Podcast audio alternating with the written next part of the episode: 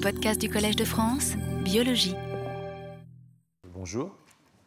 Euh, de dire bonjour aux, élèves de terminale de, Bervilliers, si j'ai bien compris, qui nous font le, plaisir d'être ici.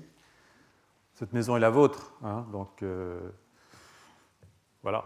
Maintenant, vous connaissez le chemin, j'imagine, vous connaissez peut-être avant, mais euh, venez autant que vous voulez. Le collège est fait pour ça. Donc je, savais que vous alliez venir, euh, euh, donc euh, j'ai un petit peu adapté le cours pour que ce soit un cours introductif un peu plus large, pas trop technique, mais ça va se compliquer très vite de toute façon dans les semaines qui viennent. donc aujourd'hui c'est plutôt un cours de rentrée. c'est un cours dont le titre général est Évolution de la régénération. Nous sommes toujours dans l'année Darwin. Donc euh, nous allons encore euh, euh, consacrer quelques séances à l'évolution, mais une évolution un petit peu particulière, parce que c'est une évolution d'un processus régénératif et pas d'un processus, je dirais, développemental. Encore que, comme vous allez voir, il y a beaucoup de liens entre la régénération et le développement pour la bonne raison que euh, le titre du cours d'aujourd'hui, qui s'appelle donc Embryogenèse silencieuse, euh, pour la bonne raison qu'il faut voir, en tout cas c'est la façon dont je le vois, il faut voir les organismes adultes comme des organismes en développement silencieux, c'est-à-dire que nous sommes le siège en permanence d'un processus embryogénique que nous ne voyons pas, euh, parce que nous ne voyons en fait que se dégrade, enfin ce qu'on peut appeler se dégrader, hein, tout ça est relativement euh, euh, personnel, mais en fait, on ne voit pas que ce qui est extraordinaire, c'est que ça ne se dégrade que très peu, en dépit du fait que nous renouvelons euh, tous les jours, toutes les semaines et tous les mois nos molécules, nos cellules, nos réseaux neuronaux, c'est-à-dire que nous ne sommes pas du tout les mêmes sur le plan moléculaire et sur le plan cellulaire le, tout au long de notre vie. Hein. Donc, par exemple, on perd 80 kg de cellules par an.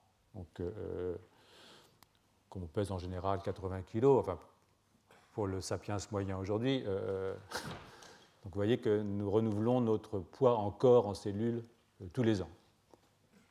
Donc je vais mettre ce, cours d'aujourd'hui introductif sous la tutelle de Claude Bernard, qui est, qui est l'inventeur du terme d'embryogenèse silencieuse. en effet, ça peut paraître étrange de parler de Claude Bernard à propos de régénération. Ce n'est pas un nom qu'on associe à la régénération en général. Ce n'est pas un nom d'ailleurs qu'on associe non plus ni au développement ni à l'évolution. Et je crois que euh, c'est à tort. C'est à tort parce qu'en fait, euh, cela procède euh, d'une idée de la régénération comme d'une réparation. Hein.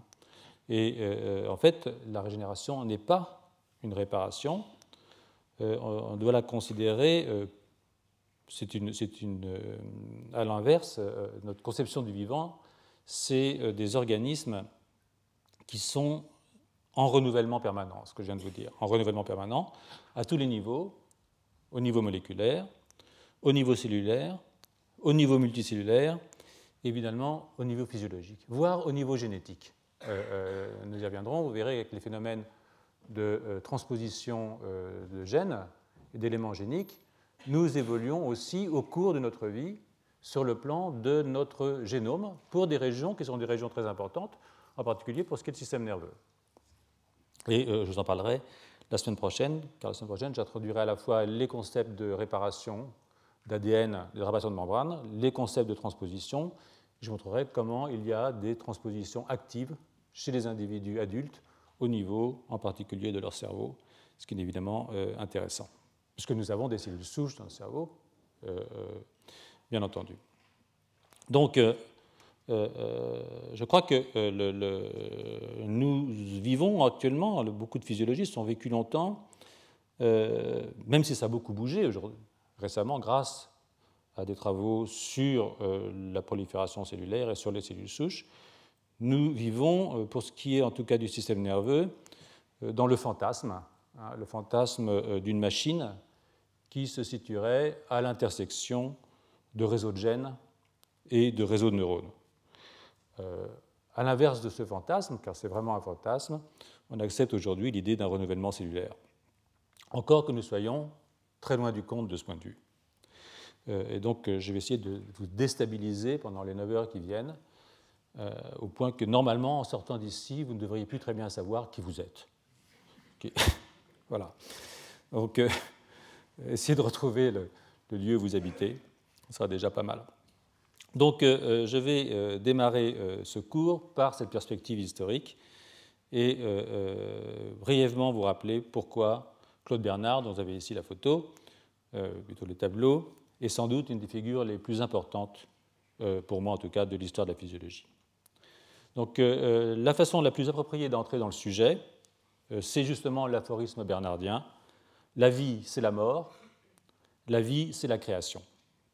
C'est un aphorisme que vous connaissez peut-être, que je pense que vous avez peut-être lu ces choses-là, et c'est vrai qu'il se comprend que dans l'opposition à l'aphorisme de Bichat, alors vous voyez, Claude Bernard, c'est 1813-1878, Bichat, c'est 1771-1802, il a fait une mauvaise chute, il est mort euh, euh, à 30 ans, euh, pas de chance. Mais lui, son aphorisme, c'était La vie, c'est l'ensemble des forces qui s'opposent à la mort. Donc, dans ces deux citations, vous avez qui s'opposent, voilà Bichat. Hein. Vous avez euh, euh, deux, conceptions qui s'opposent. La vision contemporaine, celle de Claude Bernard, on peut dire véritablement révolutionnaire, et puis euh, une vision plus ancienne, celle de Bichat. vous voyez ici ce que j'ai voulu vous dire, c'est-à-dire que pour Bichat et pour un grand nombre de physiologistes de l'époque, la vie c'est de l'ordre. Vous avez un système qui est en ordre. Et le vieillissement, eh bien, c'est l'introduction du désordre progressif qui mène à la mort. Euh, et d'où l'histoire du deuxième principe, parce que ce que vous voyez ici, c'est ce que les gens appellent une augmentation de l'entropie. Donc en fait, votre système vivant, c'est une machine thermodynamique. Obéissant au deuxième principe de la thermodynamique, vous verrez que ce deuxième principe va revenir assez régulièrement dans l'histoire de la biologie, alors que pour euh, Bernard, la vie est un processus où à chaque instant, le système meurt, mais à chaque instant, il se recrée dans un phénomène de régénération, si vous voulez, permanente, mais qui évidemment ne se voit pas chez l'adulte, c'est pour ça qu'il l'appelle silencieux. Évidemment, dans un organisme en croissance, la partie construction va être plus forte que euh, la partie destruction. Puis à la fin, de toute façon, comme vous le savez, ça se termine mal. Mais euh, euh, ça se termine toujours mal. Donc ce n'est pas plus ou moins longtemps après le début. Mais c'est cet état d'équilibre qui nous intéresse, parce que si on perturbe cet équilibre, eh bien, si on comprend cet état d'équilibre, si on comprend la physiologie comme un état d'équilibre de ce sens, dans ce sens, eh bien, euh, vous voyez qu'on peut essayer de penser la régénération. Et vous allez voir que dans ce euh, système de construction, ce n'est pas uniquement une construction au niveau croissance de cellules, mais aussi une construction au niveau morphogénétique. Parce qu'au fur et à mesure que vos cellules se remplacent, malgré tout, vous restez vous-même. C'est-à-dire que si vous rencontrez un copain que vous avez vu il y a 10 ans dans un bistrot, vous êtes capable de reconnaître que c'est lui, même s'il n'a plus une cellule pareille qu'il y a 10 ans avant. Il a déjà changé 10 fois, 10 fois 90 kg. D'accord? Donc, euh, euh, euh, mais vous le reconnaissez quand même, ce qui veut dire que la forme a été maintenue. C'est-à-dire que le processus n'est pas uniquement organique, il est aussi organogénique. Et donc, il y a un lien là à faire avec la morphogénèse.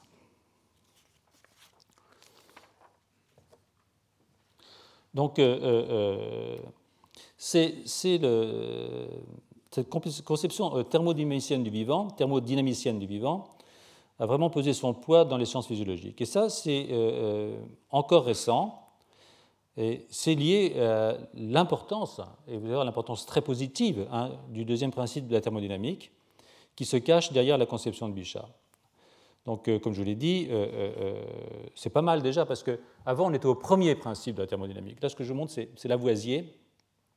Donc, rien ne se perd, rien ne se crée pour qui, lui, euh, la nutrition est un phénomène organique. Alors Lavoisier, voilà, Madame Lavoisier, l'a épousée quand elle avait 13 ans.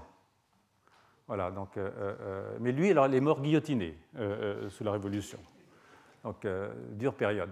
Donc, pour Lavoisier, c'est comme ça. On pèse ce qui rentre, on pèse ce qui sort, et on a un bilan nutritionnel. Donc, c'est-à-dire qu'on fait abstraction complètement de ce qui se passe ici, c'est-à-dire comment les nutriments qui sont rentrés et qui sortent, du moins ce qu'il en sort, parce qu'il en reste à l'intérieur, comment ce qui est resté à l'intérieur s'est organisé pour maintenir, somme toute, euh, cette forme qui est une forme animale, ou une forme végétale, bien entendu. Donc, euh, euh, ça, c'est le, deuxième, c'est le premier principe de la thermodynamique.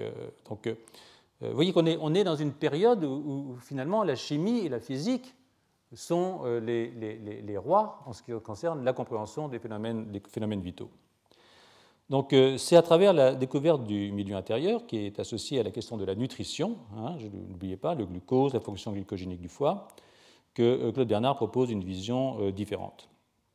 Comme je l'ai dit, pour lui, le vivant se détruit à chaque instant et se reconstruit à chaque instant dans un équilibre qui est physiologique. Alors, euh, au cours du développement, la construction l'emporte, et puis un état d'équilibre entre la mort et la création chez l'adulte. Les pathologies, de ce fait, peuvent être considérées comme un trouble dans cet équilibre. C'est-à-dire que euh, euh, la vision aussi bernardienne, c'est qu'il n'y a pas une physiologie pour construire les organismes une physiologie pour les détruire, même qu'il n'y a pas des lois de la gravité pour construire des ponts et une loi de la gravité qui explique pourquoi ils s'écroulent, c'est la même. Euh, euh, oui, mais ça a l'air d'aller de, soi, bien sûr, ça va de soi. Mais euh, si vous parlez aux décideurs, ils vont vous demander de travailler sur la maladie d'Alzheimer. Comme s'il y avait une physiologie pour expliquer pourquoi les organismes se cassent la figure, une physiologie pour comprendre pourquoi ils sont normaux. Donc il n'y a aucune raison d'insister, si on veut comprendre les pathologies, sur des études entièrement ciblées sur les pathologies, bien entendu euh, me permettrait de faire cette petite remarque, parce qu'il n'y a qu'une seule physiologie, et c'est une physiologie qui explique à la fois l'état normal et l'état pathologique. Donc, euh, euh, ce déséquilibre, évidemment, mène aux pathologies. Et comme je disais, sur le plan de la nutrition, la nutrition n'est pas simplement organique, mais elle est surtout organogénique. Voilà. Les nutriments s'organisent de telle sorte que la forme des cellules, celle des organes, soit conservée, ce qui justifie tout à fait évidemment le terme d'embryogenèse silencieuse. Donc, je n'ai pas envie ici euh, euh, de développer euh, une réflexion sur les rapports entre la physique et newtonienne, ou plutôt en fait la physique post-newtonienne à l'époque de Bernard et la physiologie bernardienne. D'ailleurs, j'ai un exercice auquel je me suis livré plusieurs fois, et j'ai écrit suffisamment de livres sur la question pour que vous alliez y regarder si ça vous intéresse. Mais je crois que nous vivons toujours, en tout cas partiellement, dans cette conception physicaliste que je trouve naïve du vivant. Et pour quelle raison? D'abord, il y a un présupposé idéologique. Le vivant est matériel, donc il relève des sciences physiques et euh, invoquer des propriétés qui lui seraient spéciales, des méthodes aussi. Hein. L'introduction à la méthode expérimentale n'est pas euh, le discours de la méthode de Descartes en biologie. C'est le discours d'une méthode adaptée à un objet particulier qui est l'objet vivant eh bien, euh, euh, euh, ne pas accepter, dire que, la physique, que la biologie est une branche de la physique, ne pas l'accepter serait une conception spiritualiste du monde. Alors je trouve que l'argument est, simplet, je le dis souvent. C'est pas parce que nous sommes faits de molécules ou d'atomes, oui, nous sommes faits de molécules et d'atomes, cela va de soi, en tout cas pour tout bon matérialiste, j'en suis, que les sciences du vivant relèvent de la chimie ou de la physique. L'objet d'une science, ce n'est pas uniquement son objet physique, mais c'est son objet et la théorie qui entoure l'objet, c'est-à-dire qui permet d'expliquer. Et ça, c'est un truc qui est vraiment euh, important parce que euh, euh, ces théories, du coup, sont des théories évidemment très évolutives, hein, sinon ce sont des dogmes, mais une science du vivant doit prendre en compte théoriquement des propriétés qui sont spéciales au vivant, et vous les connaissez tous, c'est la reproduction, hein, le développement, dans lequel je mets la physiologie, pour des raisons que vous avez maintenant comprises, j'imagine, et l'évolution. Et euh, euh, comprendre ça, ça implique la mise en place d'un ensemble de concepts qui participent effectivement d'une théorie du vivant, distincte de la physique ou de la chimie, ce qui ne veut pas dire qu'il n'y a pas des recouvrements avec la physique et la chimie, ou avec les mathématiques, bien entendu, euh, toutes ces disciplines ont des frontières communes, et puis ces frontières peuvent aussi bouger, bien entendu, au fur et à mesure que les théories évoluent en fonction des progrès, entre guillemets, de la science, ou même sans guillemets. Donc, euh, euh, euh, au-delà de ce, présupposé idéologique et, du complexe des biologistes aussi vis-à-vis des physiciens et mathématiciens, un héritage d'Auguste Comte, d'un positivisme, enfin d'une version infantile hein, du, positivisme, je dirais plutôt. on pourrait parler d'une maladie infantile du positivisme. Il y a certaines enfances qui sont très prolongées. Il y a surtout quelque chose de très important euh, dans lequel la, biologie moléculaire a puisé sa source et qu'on doit aux physiciens. Et je crois que c'est ça qui est le, point le plus intéressant. C'est-à-dire que la génétique moléculaire bactérienne, euh, à son origine, est une application en biologie de la théorie de l'information. Donc ça, c'est quelque chose d'important parce que la théorie de l'information, je pense que vous savez que c'est en fait une... C'est le deuxième principe de la thermodynamique, d'une certaine façon. C'est-à-dire que si vous allez lire Jacques Monod, si vous allez lire François Jacob, si vous allez lire Léon Brillouin, qui est au fait celui qui a le plus même travaillé dans cette question, dans son livre qui s'appelle Vie, matière et information, vous verrez qu'il est clair que la question, celle de l'ordre du vivant, de l'entropie de la cybernétique, est au cœur du développement de la génétique moléculaire. Si nous considérons une cellule comme un ensemble fermé, n'échangeant ni matière ni information, deuxième principe de la thermodynamique oblige, avec l'extérieur, le maintien d'un bas niveau d'entropie, d'un ordre du vivant, nécessite un haut niveau d'information. Hein. I égale colloque de P. P, c'est la propriété de l'état dans lequel vous êtes. Si l'état est extrêmement ordonné, alors l'information doit être très, très élevée. Donc nous sommes là dans le typique dans le deuxième principe de la thermodynamique, et c'est ce qui a permis, évidemment, le développement de la biologie moléculaire, de penser le génome comme la force qui maintient l'ordre dans une cellule avec un programme, avec tout ce qu'il faut pour que quand ça débloque, la cybernétique remette les choses en place, etc. Donc en fait, ce principe de la thermodynamique est à l'origine, à partir du moment où on considère les cellules comme des ensembles fermés, est à l'origine de tous les progrès de la biologie moléculaire de, je dirais, euh, ces 50 à 60 dernières années. Donc euh, euh, c'est un succès extraordinaire. Hein. on imagine, il y a un petit bonhomme de Maxwell qui est dans la cellule, et puis au lieu de mettre à droite les, particules qui vont vite et à gauche celles qui vont lentement, il remet toujours les choses en place à travers son contrôle de l'expression génétique. Et fondamentalement, c'est la même façon de voir les choses qui est à l'origine de ces progrès extraordinaires hein, des sciences du vivant depuis, je dirais, les années 40. Donc euh, euh, on peut imaginer ce petit bonhomme de Maxwell euh, qui, trie, qui, maintient l'ordre au niveau génétique. C'est une vision, je le répète, qui a permis des progrès spectaculaires. Et nous sommes tous les héritiers, tous les héritiers de cette période fastueuse de notre discipline, probablement une des plus fastueuses. Il reste que, malgré ça, le plan fixiste, l'arrière-plan fixiste, physicaliste et mécaniciste, a imprégné profondément notre façon de comprendre le vivant, au point que nous l'avons machinisé et sommes restés aveugles très longtemps, sinon hostiles, à certaines de ses propriétés, à vrai dire inquiétantes, hein, et qui aujourd'hui reviennent en force, parmi lesquelles son extraordinaire plasticité du vivant, sa fluidité, y compris sa fluidité morphologique. Et effectivement, c'est inquiétant parce que euh, euh, euh on réalise qu'on euh, change à une telle vitesse au niveau des constituants moléculaires et cellulaires, et aussi génétiques, évidemment, euh, euh, on s'échappe toujours. Voilà. Hein. Donc cette année, je vais vous parler de cette fluidité. Fluidité morphologique, la place qui lui est faite dans l'économie générale des organismes, régénération qui se poursuit en silence, et qui est aussi, qui est aussi quand tout se passe bien, une morphogénèse. Quand tout se passe bien, parce que vous allez voir que quand ça dérape, la morphogénèse, ça se passe mal. À ce moment-là, vous avez des pathologies importantes, en particulier le cancer, est une morphogénèse qui s'est mal développée, qui a trompé de sens. Vous allez voir, on va en parler tout de suite. Donc, euh, je pense que c'est une façon intéressante de penser la physiologie, mais aussi les pathologies qui traduisent, qui traduisent un déséquilibre dans ce mouvement général de mort et de création organique. Donc, euh, face à l'ordre du vivant, nous allons, cette année, donner la place au désordre. Voilà. Donc, euh, désolé, mais, finalement, c'est le désordre qui est la chose la plus intéressante, en tout cas de, mon point de vue. tout le monde ne dirait pas la même chose, mais après tout, c'est un point de vue qui, je pense, se défend, en tout cas sur le plan biologique, et peut-être pas uniquement sur le plan biologique. Donc je vais maintenant entrer dans le vif du sujet en posant quelques principes généraux autour de l'idée de régénération en mettant immédiatement en exergue, à propos du cancer, l'importance en pathologie de la compréhension de la notion d'équilibre dynamique des organismes. Les organismes sont en effet en équilibre dynamique. C'est en 1935 hein, que Waddington, alors pour ceux qui ont assisté euh, au cours de l'année dernière, l'année d'avant, ils savent que je parle souvent de Waddington, euh, qui est un grand biologiste euh, écossais, qui est d'une certaine façon l'inventeur de l'épigénèse, on peut dire, peut-être pas, mais c'est un petit peu exagéré, mais on peut dire qu'il y a beaucoup contribué. J'en ai beaucoup parlé.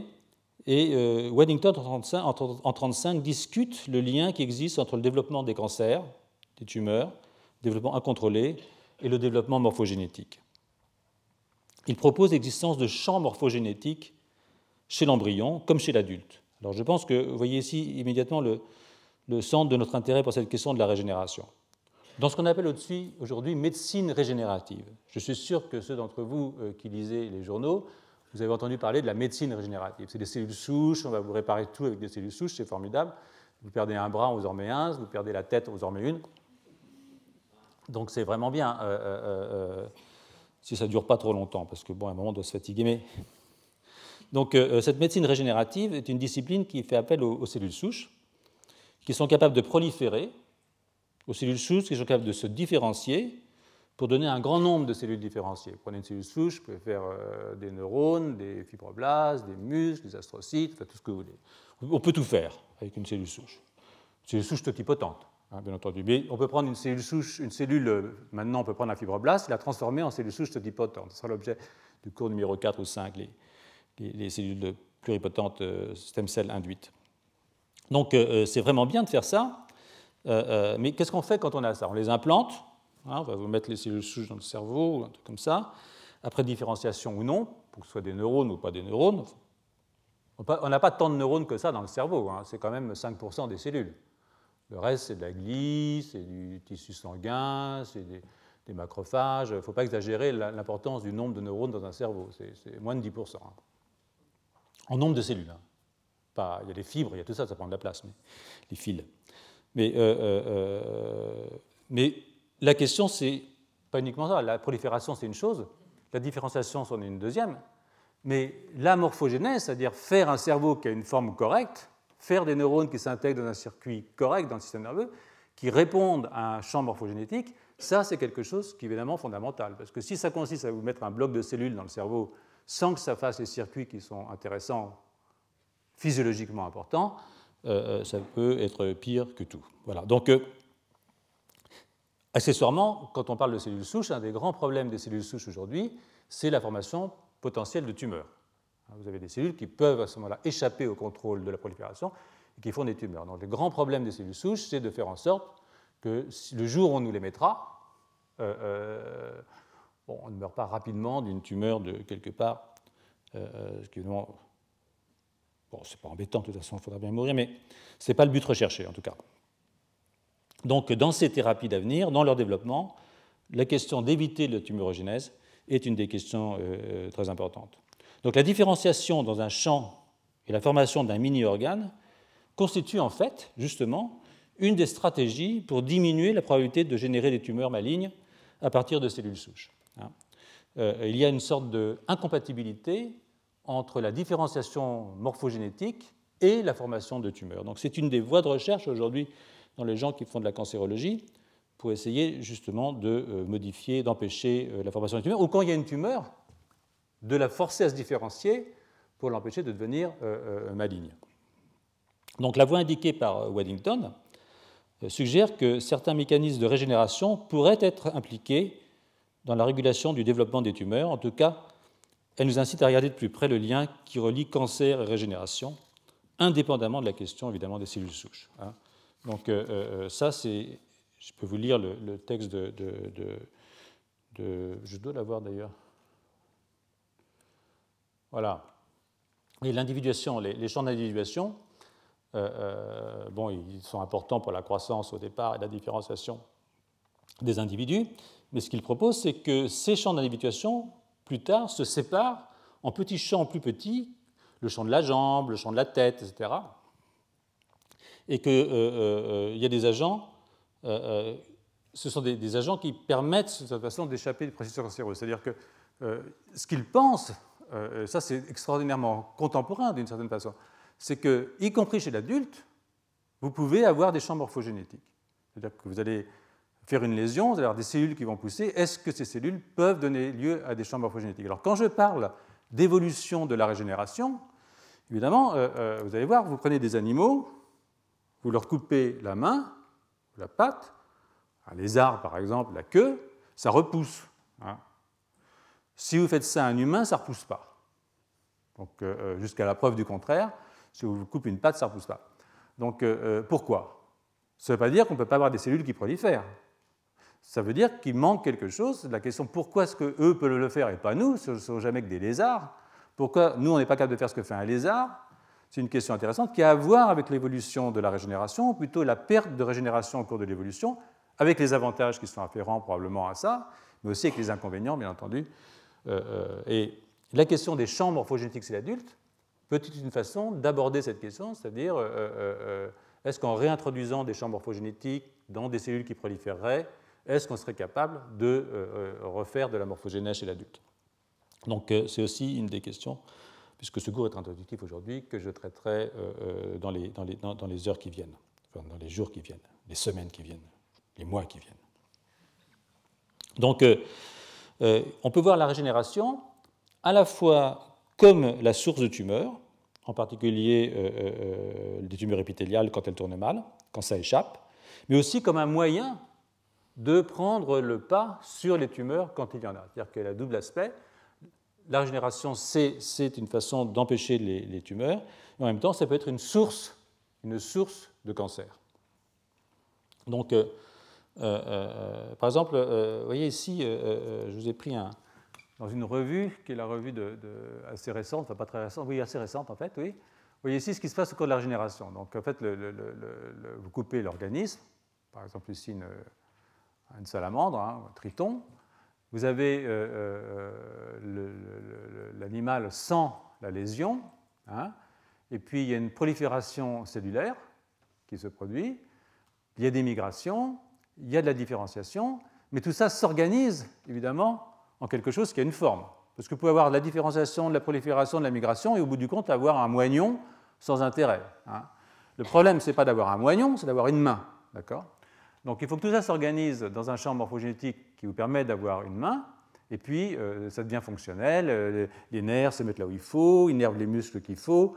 Euh, c'est fin une main, hein, c'est pas n'importe quoi, même chez, un, même chez une salamandre. Et ça se termine. Et quand vous avez un cancer, vous avez effectivement une, lésion, vous avez une, inflammation, vous avez évidemment de la prolifération, de la migration mais euh, c'est anormal, hein. la prolifération normale, la migration, c'est ce qu'on appelle les métastases, c'est pas bon. Hein.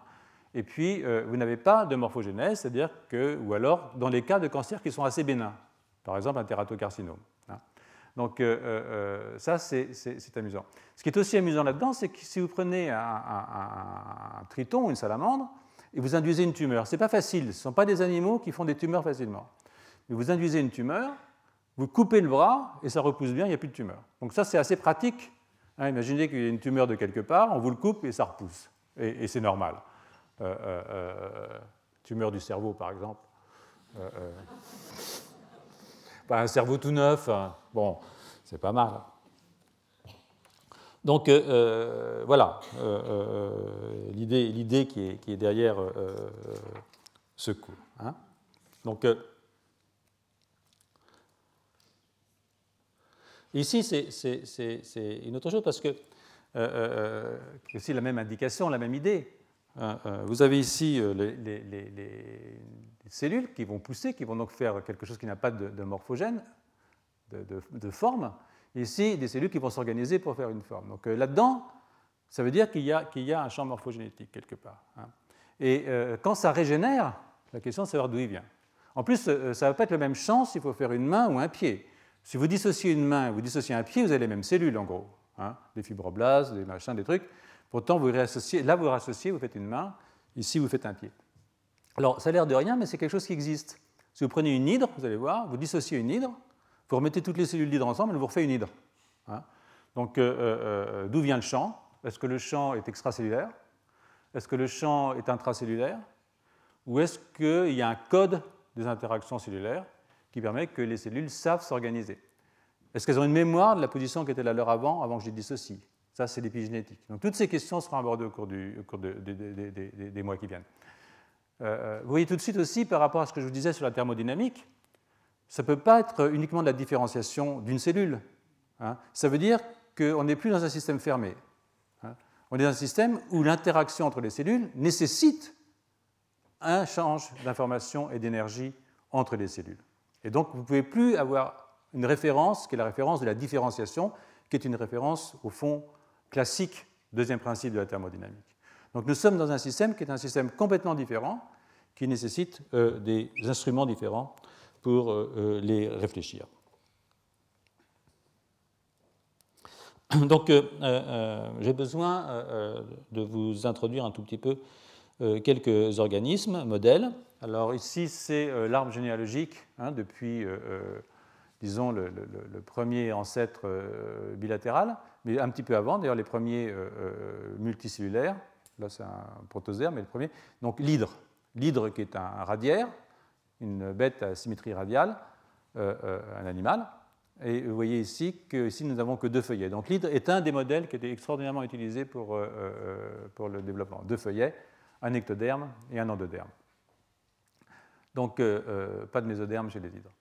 Par contre, nous allons aussi utiliser les amphibiens, bien entendu, avec les urodèles en particulier, et puis, euh, un autre animal qu'on utilise, qu'on utilise, c'est les planaires. Alors, les planaires, c'est euh, très proche, euh, c'est déjà des, tripoblastiques, c'est-à-dire que vous avez de l'édoderme, l'endoderme, du mésoderme et de l'ectoderme, donc c'est un petit peu comme nous. Et en fait, c'est un modèle extraordinaire de régénération. Donc, pour l'essentiel, je parlerai un petit peu des hydres et beaucoup des planaires et des amphibiens. Nous, on est là. Hein donc, euh, euh, tout en haut, là. Voilà. Alors, euh, voilà comment ça se passe. Donc, si je prends, par exemple, ici, je prends, un, un, urodèle, c'est-à-dire, disons, une salamandre, hein, et je coupe un bout de salamandre, d'accord Disons, un bout de bras, d'accord Qu'est-ce qui se passe? Euh, La stratégie, telle qu'on la voyait jusqu'à maintenant, c'est euh, une euh, différenciation de cellules différenciées qui vont donner un bourgeon mésenchymateux, qui va devenir ici comme un bourgeon de plante, vous allez voir, c'est comme les plantes. Hein. Et puis, cette chose-là va se régénérer pour tout donner. Donner du muscle, donner de l'os, donner du système nerveux, donner... c'est-à-dire que vraiment, ça va refaire un organe normal. C'est comme quand vous coupez la queue d'un lézard. Hein. Chez les planaires, c'est un peu différent parce que les planaires ont euh, euh, dispersé dans leur corps des, néoblastes, qui sont en fait des cellules euh, souches indifférenciées qui, à ce moment, qui, changent d'animal tout le temps. C'est-à-dire que la planaire, c'est comme nous, un animal en constante régénération. Alors, je vous rassure tout de suite, notre système nerveux a des cellules qui vivent aussi longtemps que nous. Hein, donc, il y a des endroits dans le corps qui échappent à cette régénération. Encore qu'il y a beaucoup de cellules nerveuses qui bougent aussi. Mais chez la planaire, euh, tout est changé euh, régulièrement, mais quand il y a une, euh, coupure comme ça, eh bien, les, cellules migrent pour faire ce bourgeon, et ce bourgeon donc est probablement le résultat de la migration et la prolifération exagérée à ce moment-là des néoblastes. Donc deux stratégies différentes. Alors, je, ça m'arrive souvent, je vous dis un truc, et après je vous dis le contraire. Donc euh, euh, euh, cette idée que les cellules se dédifférencient pour faire un bourgeon mésenchymateux a été beaucoup poussée par les gens qui ont travaillé dans ce domaine, y compris par quelqu'un qui s'appelle Eli Tanaka qui travaille à Dresden. Mais récemment, à la suite de l'introduction de technologies parce que maintenant, on, maintenant on, a les, on, a, les, génomes de ces bestioles, et puis on a les siRNA pour aller faire de la génétique dessus, donc il y a des outils, et puis on peut faire de la transgénèse aussi chez les, chez, les animaux. Donc c'est pour ça aussi qu'il y a une grande résurgence de ces modèles. Euh, à la suite de certains travaux, euh, Eli Tanaka pense qu'en fait, euh, il se pourrait qu'il y ait des cellules souches spécialisées, des cellules souches nerveuses qui donnent du nerf, des cellules musculaires qui donnent du muscle. Donc en fait, pas exactement l'idée de la reformation d'un mésenchyme totalement indifférencié pour reformer un organe. Donc ça, c'est un point qu'il faudra discuter parce qu'elle vient de publier cet article il y, a, un ou deux mois, et je serai obligé de vous en parler dans le cours je crois que c'est le cours 3 ou le cours 4 euh, de cette série. Hein. Donc, euh, euh, donc, maintenant, pour revenir toujours à cette histoire de, cancer et de régénération, j'aimerais vous montrer un tout petit peu les histoires d'œil. Donc l'année dernière, on a parlé beaucoup des yeux.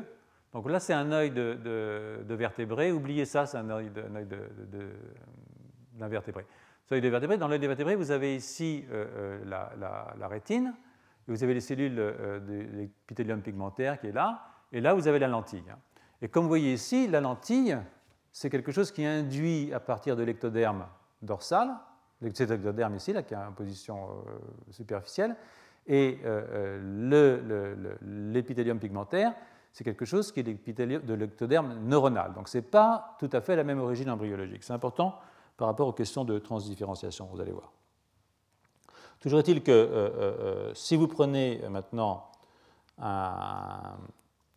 une, salamandre, par exemple, et que vous retirez l'iris, la lentille de la salamandre, c'est-à-dire cette partie qui permet en fait de, concentrer la lumière, hein, c'est comme une loupe, si vous retirez la lentille, la lentille va régénérer.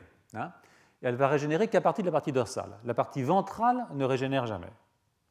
Donc euh, vous allez régénérer à partir des régions dorsales. Maintenant, si vous retirez, vous faites un, traitement, euh, euh, vous induisez une tumeur dans votre œil, en introduisant du nickel subsulfide ou un truc comme ça, des choses qui produisent des cassures dans l'ADN, des cassures violentes, chose à dont je vous parlerai la semaine prochaine, eh bien, qu'est-ce qu'on observe? On observe que la partie dorsale régénère des lentilles, peut-être plusieurs, mais ça fait des lentilles, alors que la partie ventrale fait des tumeurs. Donc la partie qui n'est pas capable de régénérer, elle, elle fait des tumeurs. Donc de nouveau, vous avez ici un modèle dans lequel vous avez un lien important entre la capacité de régénérer, je ne fais pas des tumeurs, l'incapacité à régénérer, je fais des tumeurs. Donc euh, euh, ça, c'est un point euh, qui est intéressant, je pense, dans cette idée que la régénération, c'est aussi une façon de ne pas faire des tumeurs, ou faire des tumeurs, c'est aussi une façon de ne pas régénérer. C'est aussi le cas d'une autre, autre, bestiole. Alors ça, c'est une planaire, et c'est une planaire très particulière. Hein. C'est une planaire qui... Donc, par ailleurs, si, je peux me permettre un petit, un petit aparté, c'est que là, vous avez cassé de l'ADN vraiment très très fortement, c'est-à-dire que vous avez introduit des brisures dans votre génome très violente, et pourtant vous allez régénérer quelque chose. Ça veut dire que ces systèmes, ces, cellules ont un système de réparation de l'ADN qui est extraordinairement puissant, hein. presque aussi puissant que celui que vous avez dans vos neurones. Parce que quand vous avez des neurones qui vivent 100 ans, ça veut dire qu'il va falloir réparer souvent le système. C'est-à-dire qu'il euh, y a des, cellules comme ça qui ont des très très forts systèmes de réparation. Donc euh, dans ce cas-là, vous faites quand même des mutations extrêmement fortes sur l'ADN et vous faites des, tissus normaux, c'est-à-dire que vous réparez euh, euh, la chose. Donc cette réparation est, quelque chose d'important dans la question de la régénération. Donc ici, c'est aussi une, une, c'est un, planaire, mais ce n'est pas la planaire sur laquelle les gens travaillent d'habitude, c'est une planaire particulière. C'est une planaire qui s'appelle Dendrocellum lacteum. Et cette planaire, elle a une chose particulière, c'est qu'elle ne régénère que l'avant. Elle ne régénère pas l'arrière. En général, les planaires, ça régénère tout. Hein, l'avant, l'arrière, pas de problème. Mais ça, c'est une, planaire particulière. Si vous la coupez, Hein, elle va vous refaire un avant facilement, elle ne vous, fera pas un arrière. Donc maintenant, vous pouvez euh, tremper votre planaire dans un, truc euh, qui fait des tumeurs, un, inducteur de tumeurs. Et qu'est-ce qui se passe? La partie avant va avoir une légère hyperplasie euh, quand, elle va régénérer, quand elle va répondre au, carcinogène. mais c'est un tissu organisé, ce n'est pas un tissu tumoral, c'est simplement un tissu qui est un petit peu plus épais, mais un petit peu comme quand vous avez un, un teratome. Par contre, la partie postérieure, qui ne régénère pas, elle, elle va vous faire des tumeurs. Hein, donc de nouveau, c'est encore un modèle dans lequel vous pouvez interroger, sur le plan expérimental, le lien entre la capacité à régénérer et puis euh, le processus euh, euh, tumoral. Tout ça, évidemment, je ne m'intéresse pas, je ne suis pas un cancérologue, ce n'est pas mon problème, mais d'un certain point de vue, je pense que c'est intéressant du point de vue de la cancérologie. C'est aussi un point de vue intéressant du point de vue de la physiologie, c'est-à-dire sur cette question de la physiologie et de la pathologie euh, chez, les adultes, vu du point de vue d'un renouvellement évidemment du, tissu adulte. Donc euh, euh, ces capacités régénératives limitées à partir antérieure, je ne sais pas pourquoi d'ailleurs, je ne pense pas que les gens aient étudié pourquoi c'est mais, mais en fait ça, nous permet en tout cas de faire, ce lien de nouveau.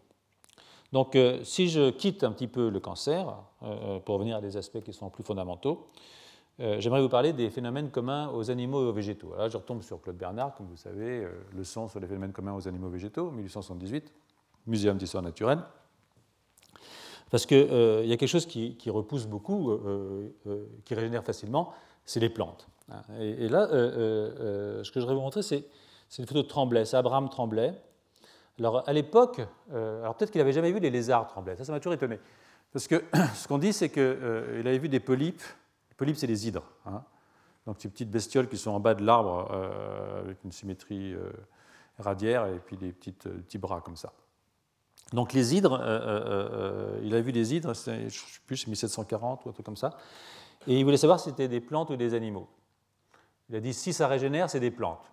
Donc ça veut dire qu'il avait pensé qu'il y avait que les plantes qui régénéraient. Donc peut-être qu'il n'avait jamais vu un lézard, ça c'est possible. peut-être qu'il n'y a pas de lézard en Suisse. Bon. Toujours est-il qu'il a dit pour voir si c'est une plante, c'est simple, j'ai qu'à le couper et voir si ça régénère. Donc il a coupé, et ça a régénéré. Il a conclu que c'était un animal. Donc, euh, euh, bon, il a conclu que c'était un animal parce qu'en fait, ça régénérait à la fois l'avant et l'arrière. Donc, en fait, il a vu une tête repoussée. Et si vous lisez ça un tout petit peu, c'est assez joli. Euh, c'est en novembre 25 1740 que j'ai sélectionné un polype pour la première fois. Donc, les premiers polypes que j'ai coupés, ils étaient verts. Donc, ce n'est pas l'importance, c'est un poète. Donc euh, euh, il a montré que les, deux parties euh, augmentaient à la même vitesse. Et puis tout d'un coup, ce qu'il a vu arriver, c'est, il s'est dit, bon, la queue, bon, c'est un bout de queue, quoi, ça ne va pas régénérer. Et en fait, ce qu'il a vu, c'est une tête sortir de la queue. Donc ça, l'a, bluffé. Il n'est pas le seul, parce qu'à la suite, évidemment, de, de, ces travaux, il y en a plusieurs qui ont fait ça. Il y a Bonnet, par exemple, il y a Spallanzani, qui ont démontré que la génération, en fait, s'observe facilement chez les métazoaires. Hein. Euh, les vers de terre, les salamandres, tout ça, ça, régénère, les lézards. Et vous-même, euh, quand vous êtes assez jeune, euh, si vous vous coupez un bout de doigt, bout de doigt, ça régénère. C'est-à-dire qu'un des seuls endroits qui régénère chez Sapiens, c'est les extrémités des, doigts. Hein. donc, voilà. Donc, il y a des similarités entre la régénération des plantes et des animaux, en particulier la formation d'un bourgeon. Hein, euh, euh, euh, mais aussi évidemment des différences. Une des différences, c'est que chez les plantes, vous pouvez régénérer tout. Hein. Par exemple, voici une feuille ici. À partir d'une feuille, vous avez tout fait des boutures, des trucs comme ça, j'imagine. À partir d'une feuille, vous pouvez régénérer la plante entière. C'est assez rare chez un animal qu'on puisse tout régénérer à partir d'un organe. Hein, en général, on régénère un bout d'organe, un bout de bras, un bout de cerveau, mais on ne régénère pas la baissole entière. Donc ça, c'est une différence. Euh, euh, mais quand même, euh, il y, a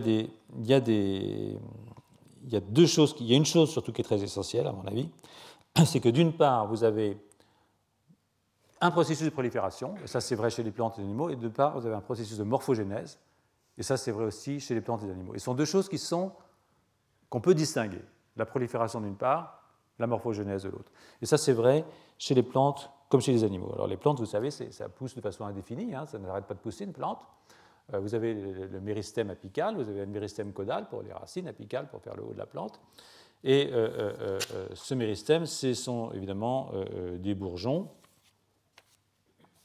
Ce sont des bourgeons. quand vous coupez ça, vous dites, bah, ça n'a pas poussé, j'ai coupé le bourgeon. Pas du tout. comme chez les salamandres, il y a des cellules qui se dédifférencient qui vous font un nouveau bourgeon, un nouveau mésenchyme capable de proliférer. Donc ça, c'est assez proche de ce qui se passe chez les plantes et chez nous. Donc euh, euh, chez nous, si on coupe les bourgeons, il n'y en a pas. Donc ça ne nous fait pas, trop difficile. Voilà. Donc euh, nous avons quand même des cellules souches. Nous avons tous des cellules souches. Et euh, euh, c'est heureux parce que euh, nous avons des, animaux chez nous qui vivent 100 ans, 200 ans. et il y a un lien entre la longévité d'une espèce et la quantité, de cellules souches chez, ces espèces. Donc, un lien relativement important. C'est-à-dire plus on a de cellules souches dans une espèce, plus cette espèce a une grande longévité. ça a probablement à voir, évidemment, probablement avec la capacité de renouvellement des tissus plus il y a cellules souches, plus les tissus peuvent être renouvelés longtemps euh, au cours du vieillissement, euh, même pas appeler un vieillissement, hein, parce que toutes les cellules sont neuves. Même le vieillissement il est plus dans l'organisation euh, que dans, l'âge de la cellule. Donc, même chez les planaires, par exemple, ou chez les hydres, je pense qu'on peut parler quasiment d'immortalité. Ce sont des animaux quasiment immortels parce qu'ils se renouvellent en permanence à partir des néoblastes. Et ce renouvellement concerne toutes les parties du corps, ce qui n'est pas vrai chez nous, puisque, comme je l'ai dit, il y a des parties du corps qui ne se renouvellent pas. Dans le système nerveux en particulier, il y a des neurones qui, une fois qu'ils sont nés, doivent nous accompagner jusqu'à la fin, à moins que ce soit nous qui n'accompagnions les neurones jusqu'à la fin. Euh, euh, c'est deux points de vue différents, mais pas très éloignés sur le plan du, résultat euh, final. Donc on trouve aussi des néoblastes chez les invertébrés qui sont plus proches de nous, en particulier chez l'acidie, chez l'acidie qui est donc, je vous ai montré à l'heure, dans le branchement des cordées, probablement le précordé et le protocordé le plus proche de Sapiens, eh bien, il y a des néoblastes, et ce sont des cellules même qui sont cellules circulantes, c'est-à-dire qui circulent et qui vont aller permettre la régénération euh, dans des endroits relativement loin.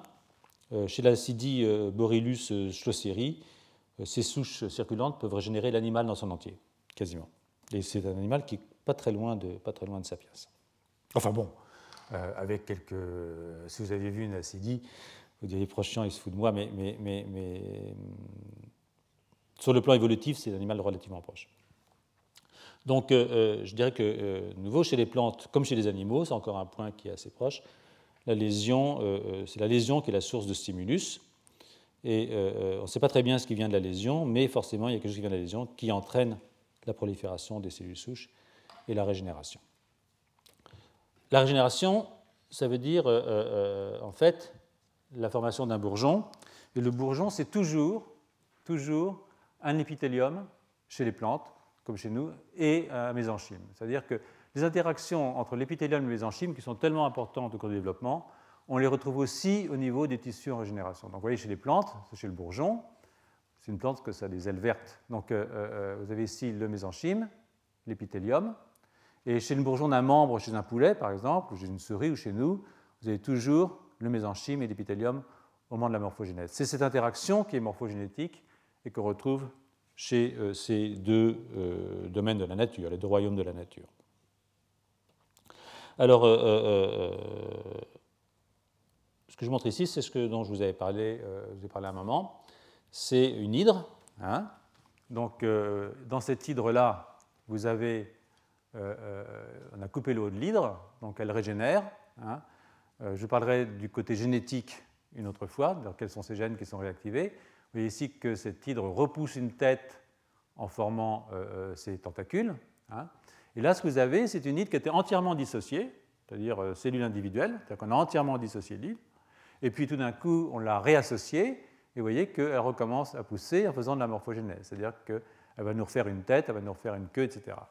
Et ça, c'est à partir de cellules qui ont été dissociées. Alors ça, ça pose une question évidemment importante parce que euh, euh, comment ça se fait? C'est-à-dire, est-ce que les cellules se rassocient et puis tout d'un coup, elles, vont refaire un système qui vont qu'elles vont recréer un champ morphogénétique? Ou est-ce que les cellules, bien que dissociées, se souvenaient qu'elles étaient à telle région, à tel endroit, qu'elles devaient faire tel morceau du tentacule, etc. Et, et si c'est vrai, si cette deuxième possibilité est exacte, ça veut dire que malgré les dissociations, il y a quelque chose d'imprimé dans le génome qui fait que je sais non seulement qui je suis, mais je sais où je vais quand je me réassocie. Et euh, évidemment, ça, ça a à voir avec euh, ce qu'on appelle l'imprinting épigénétique, qui sera aussi une des, euh, comme vous verrez, une des leçons qu'il sera donnée au cours de cette année. c'est une question importante, ce n'est pas une question qui est importante uniquement pour la régénération. C'est une question qui est aussi importante pour la mémoire, qui est importante toutes ces, toutes ces questions de, de mémoire génétique qui sont liées à des modifications du génome. Euh, euh, des positions du génome ou de protéines qui sont associées au génome, qui sont des protéines de la chromatine comme les histones.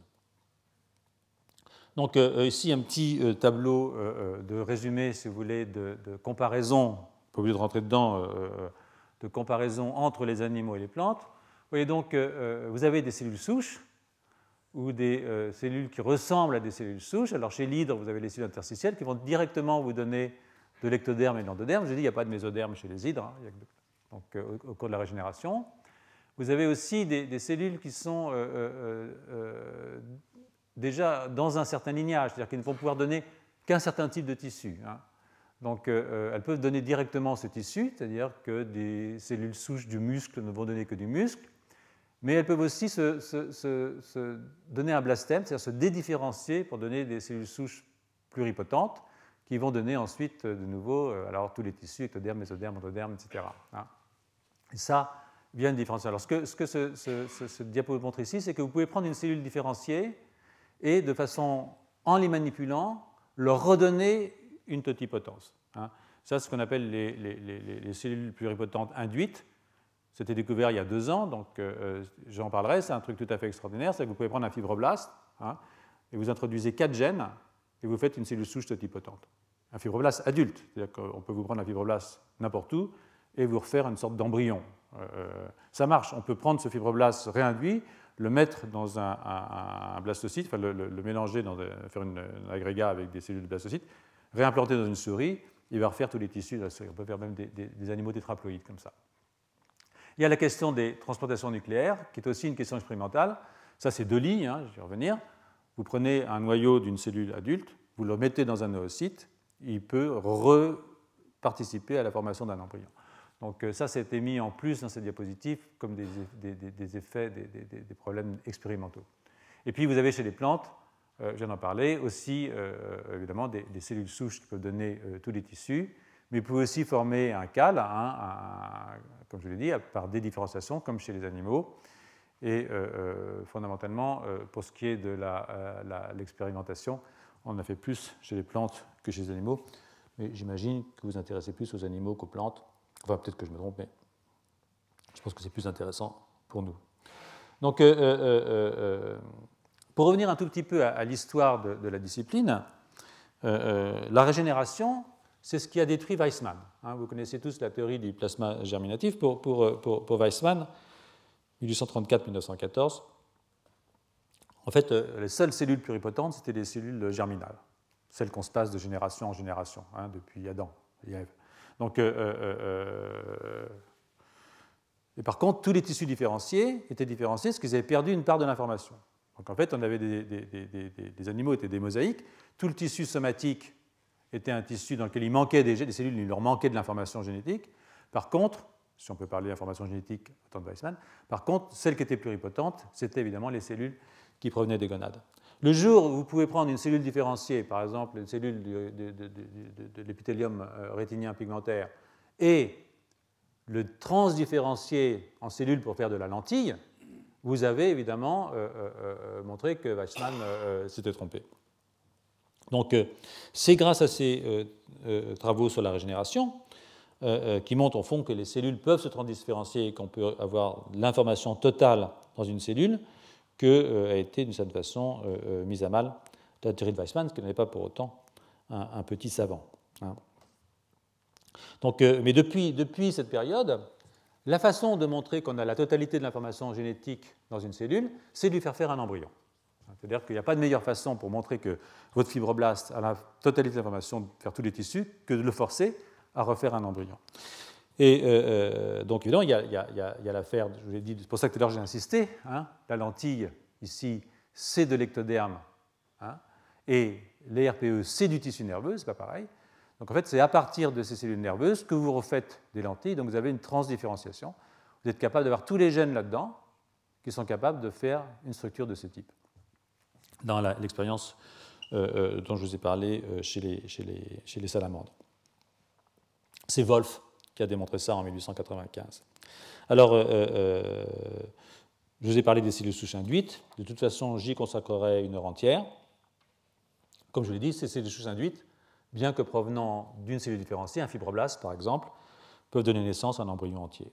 Et quand John Gurdon, il y a 30 ans, John Gurdon, c'est le monsieur qui vient d'avoir, comme vous savez, le prix Lasker, a pris un, noyau euh, chez les batraciens d'une cellule de peau de batracien il l'a mis dans un oocyte de batracien et montré qu'on pouvait refaire un batracien à partir de ça, eh bien, euh, il est d'une certaine façon le précurseur de ces euh, expériences sur les cellules souches induites.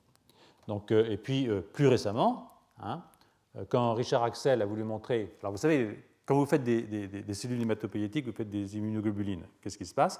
Vous avez de la recombinaison, c'est-à-dire chaque cellule B qui va faire un anticorps, eh bien, elle est génétiquement différente d'une autre cellule, donc elle n'est plus tout à fait la même.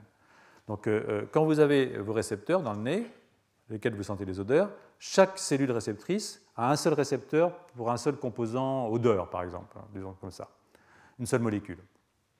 Et donc il n'en exprime aucune autre. Donc on ne savait pas si c'était comme dans le système immunitaire, s'il y avait une recombinaison. Eh bien, euh, qu'est-ce qu'ils ont fait? Ils ont pris une de ces cellules, ils ont pris le noyau, ils l'ont mis dans un oocyte, ils ont refait une souris entière qui avait tous les récepteurs. Et ça, ça démontrait qu'en en fait, il n'y a pas de recombinaison, mais que c'est un autre mécanisme qui réprimait la synthèse des autres récepteurs. Donc ça, c'est la preuve la plus jolie qu'on puisse faire aujourd'hui. Quand on veut montrer qu'une cellule est totipotente, eh bien, on lui prend son noyau et on l'oblige à faire un embryon. Et aujourd'hui, on pourrait même carrément prendre la cellule, lui balancer les quatre gènes dont je vous ai parlé, et l'obliger à faire un embryon. Je vous en parlerai euh, dans euh, les semaines qui viennent. Pour Dolly, c'était la même chose, vous vous rappelez. On prend un noyau de Dolly, on met dans un ocyte et on fait une mouton, un mouton. Donc, euh, donc c'est le cas de dire, je vais revenir à mes moutons. je passe un petit truc là. Et je vais. voilà, ça, c'est une citation de, Alice au Pays des Merveilles. Hein. Au moins, je savais qui j'étais ce matin quand je me suis levé, mais depuis, je pense que j'ai dû changer plusieurs fois dans la journée. Donc, euh, euh, euh, ça, c'est tout à fait ça. nous changeons plusieurs fois, pas dans la journée, hein, c'est un peu rapide, mais plusieurs fois au cours d'une vie sur, le plan, sur le plan cellulaire.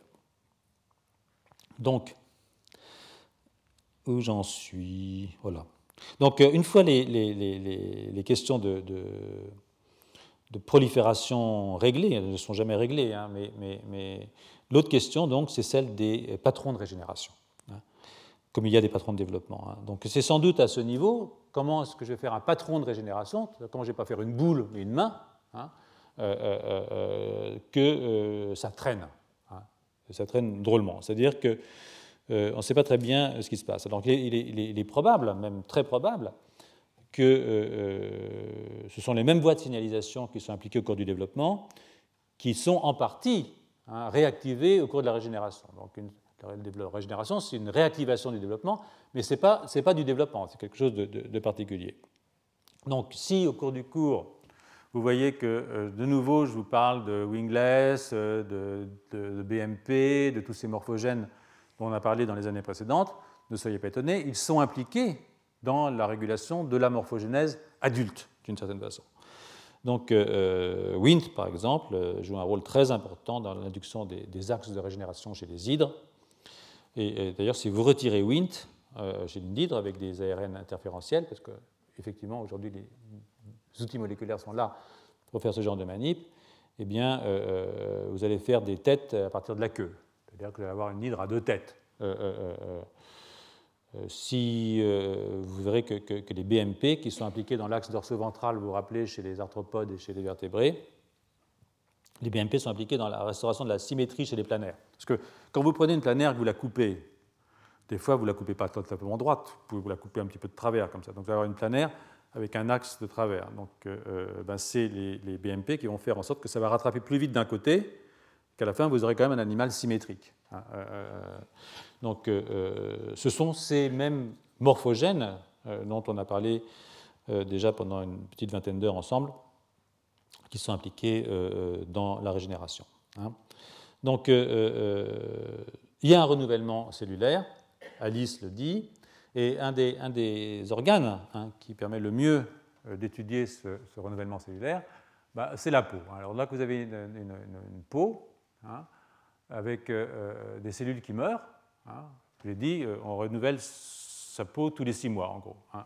Donc, euh, enfin, ça dépend desquelles peaux. Hein. Euh, par exemple, les poumons, c'est tous les six mois, en gros. L'intestin, l'épithélium intestinal, c'est tous les cinq jours. Vous changez l'épithélium intestinal tous les cinq jours. Donc, ça va vite. Donc, ce qui se passe, c'est que vous avez des cellules qui meurent et vous avez des cellules souches. Donc, la cellule souche soit ça va directement en se différenciant, en général, il y a ce qu'on appelle un compartiment d'amplification. Les cellules souches ne sont pas des cellules qui prolifèrent très vite. Ce sont en général des cellules qui prolifèrent plutôt très lentement. Donc c'est pour ça que euh, quand il y a besoin de beaucoup de cellules pour remplacer, il y a un, compartiment d'amplification. Alors, euh, euh, pourquoi est-ce que les cellules meurent? C'est une bonne question. Donc, comme vous savez, il y, a, il y, a, plusieurs façons de mourir pour une cellule.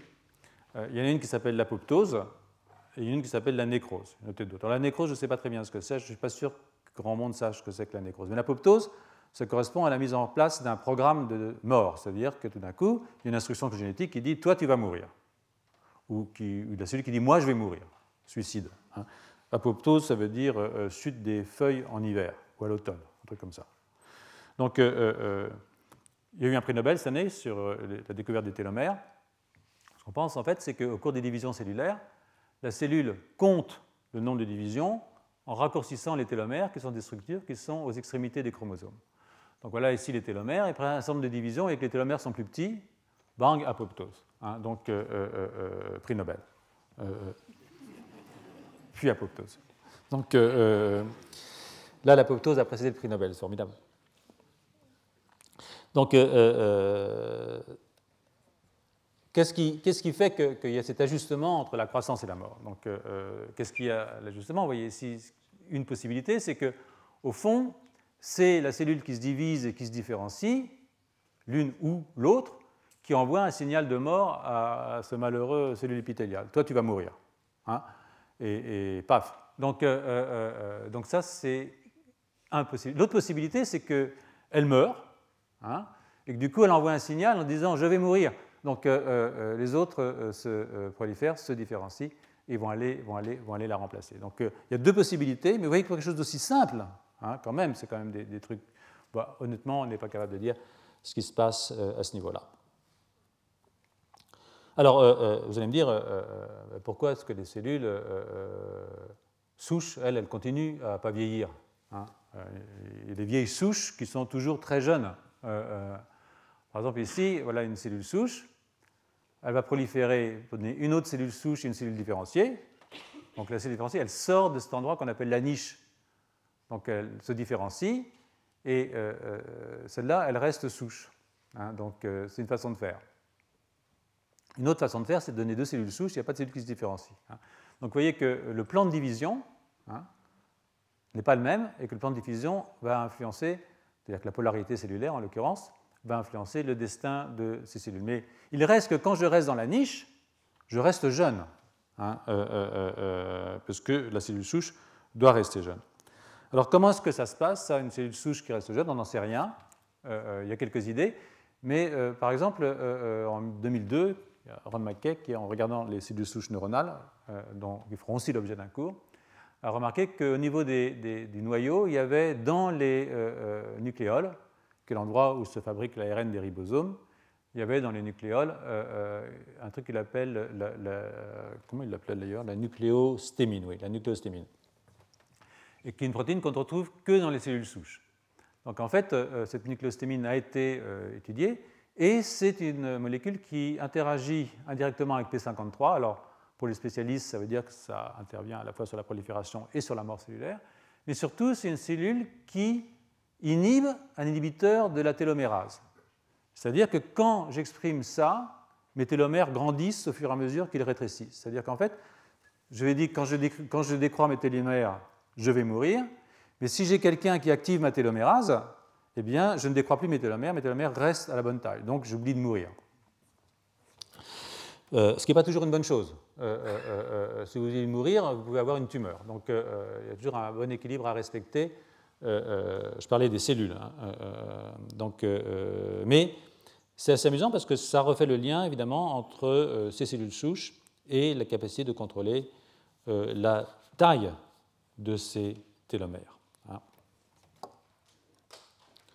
Alors, une dernière euh, diapositive, parce que la semaine prochaine, vous parlerai effectivement de la réparation de l'ADN. C'est euh, euh, la régénération, d'une certaine façon, non plus chez l'adulte, mais au cours du développement. Il hein. ne faut jamais oublier qu'au cours du développement, vous avez beaucoup de cellules qui meurent. Pensez qu'on ne meurt pas au cours du développement, mais on perd entre 50, par exemple, et 80% de nos neurones au cours du développement. Hein. Et ça, c'est dans, l'aile de mouche. Je n'ai pas voulu parler trop de neurones. Je ne me refais pas. Moi, j'aime beaucoup les ailes de mouche, finalement.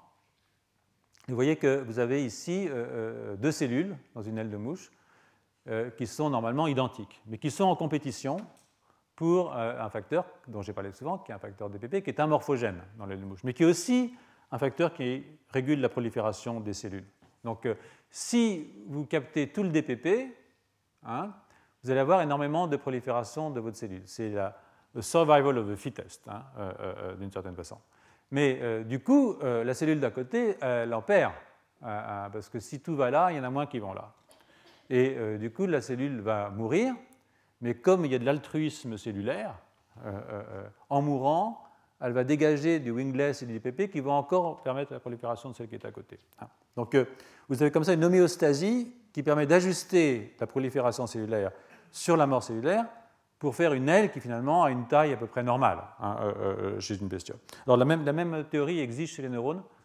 Ça le darwinisme neuronal, a été proposé par Jean-Pierre Changeux et Edelman, à moins que ce ne soit le contraire, mais qui implique aussi une compétition, alors à ce moment-là au niveau post-mitotique, euh, pour euh, euh, des facteurs de croissance et la mort de ceux qui sont les moins, les moins, les moins efficaces. Donc, dans la, dans, la, compétition, bien entendu. Donc, je vais en rester là pour cette séance introductive. il est 6h05. on peut toujours avoir des questions. Hein. je n'aurai pas réponse à toutes les questions, comme d'habitude. Et la semaine prochaine, nous parlerons de quelque chose de plus sérieux et probablement de plus technique. vous voyez tout de suite que c'est beaucoup moins rigolo qui est la réparation de l'ADN et, en fait euh, des questions de transposition chez l'adulte. Voilà, merci.